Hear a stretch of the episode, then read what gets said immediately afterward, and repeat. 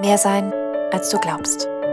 Eine kleine Pause zum Aufhören. Der St. Peter Podcast. Ich habe ein Tattoo auf meinem Oberschenkel, welches vier mir sehr wichtige Menschen verewigt. Von dreien musste ich mich bereits verabschieden. Und bei einem wünschte ich, ich müsste mich nie von ihm verabschieden. Denn ehrlich, auch wenn ich es schon ein paar Mal erlebt habe, hasse ich Abschiede. Da möchte ich schon drei Tage vor dem eigentlichen Tschüss anfangen zu heulen.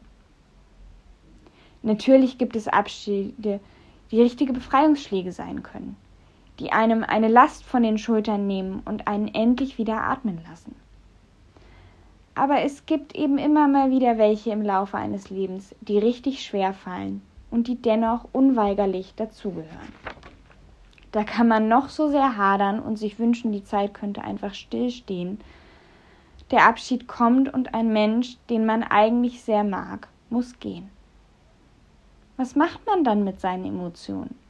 Wohin mit dem Vermissen, mit den Erinnerungen, sowohl den guten als auch den schlechten? Wohin mit der Angst vor der Ungewissheit? Was kommt denn jetzt, wo ein geliebter Mensch fort ist? Ich gebe es zu, ich fühle mich in der ersten Zeit nach einem wichtigen Abschied fast etwas unvollständig. Dann fehlt da etwas. Die Stimme der Person, ihr Zuspruch, ihre Wärme. Und mit jedem Tag, der verstreicht, merke ich, wie einzelne Momente aus der Erinnerung verblassen. Nicht gänzlich, dafür sind sie zu sehr in meinem Herzen verankert. Aber sie bekommen einen leichten Schatten, fast wie ein gräulicher Schleier, der sich über sie legt. Mir hilft es in solchen Momenten aufzuschreiben, was mir an dem Menschen wichtig war, was ich mir unbedingt merken muss und was ich ihm vielleicht noch hätte sagen wollen. Dann habe ich das Gefühl, einen Teil der Beziehung konservieren zu können, so dass sie mir Mut macht und mir ganz allein gehört. Sie gibt mir Beständigkeit in der Zeit, nachdem die Beständigkeit der Beziehung wegfällt. Und manchmal da gewähre ich mir auch einen Blick in den Himmel und stelle mir vor, dass die Menschen, die ich durch den Tod gehen lassen musste, irgendwo da oben, vielleicht neben Gott sitzen, auf mich hinabschauen und so doch noch jeden meiner Wege begleiten.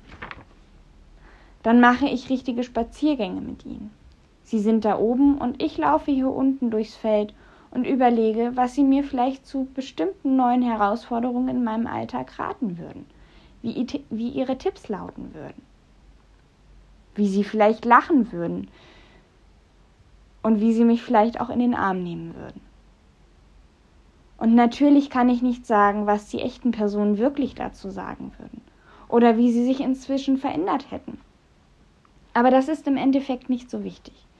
Denn wichtig ist, dass ich sie in meinem Herzen behalte und mit jedem Abschied, so schwer er auch sein mag, merke, das ist nicht das Ende. Es geht weiter und es gibt da eine Vorstellungskraft, die mir niemand nehmen kann.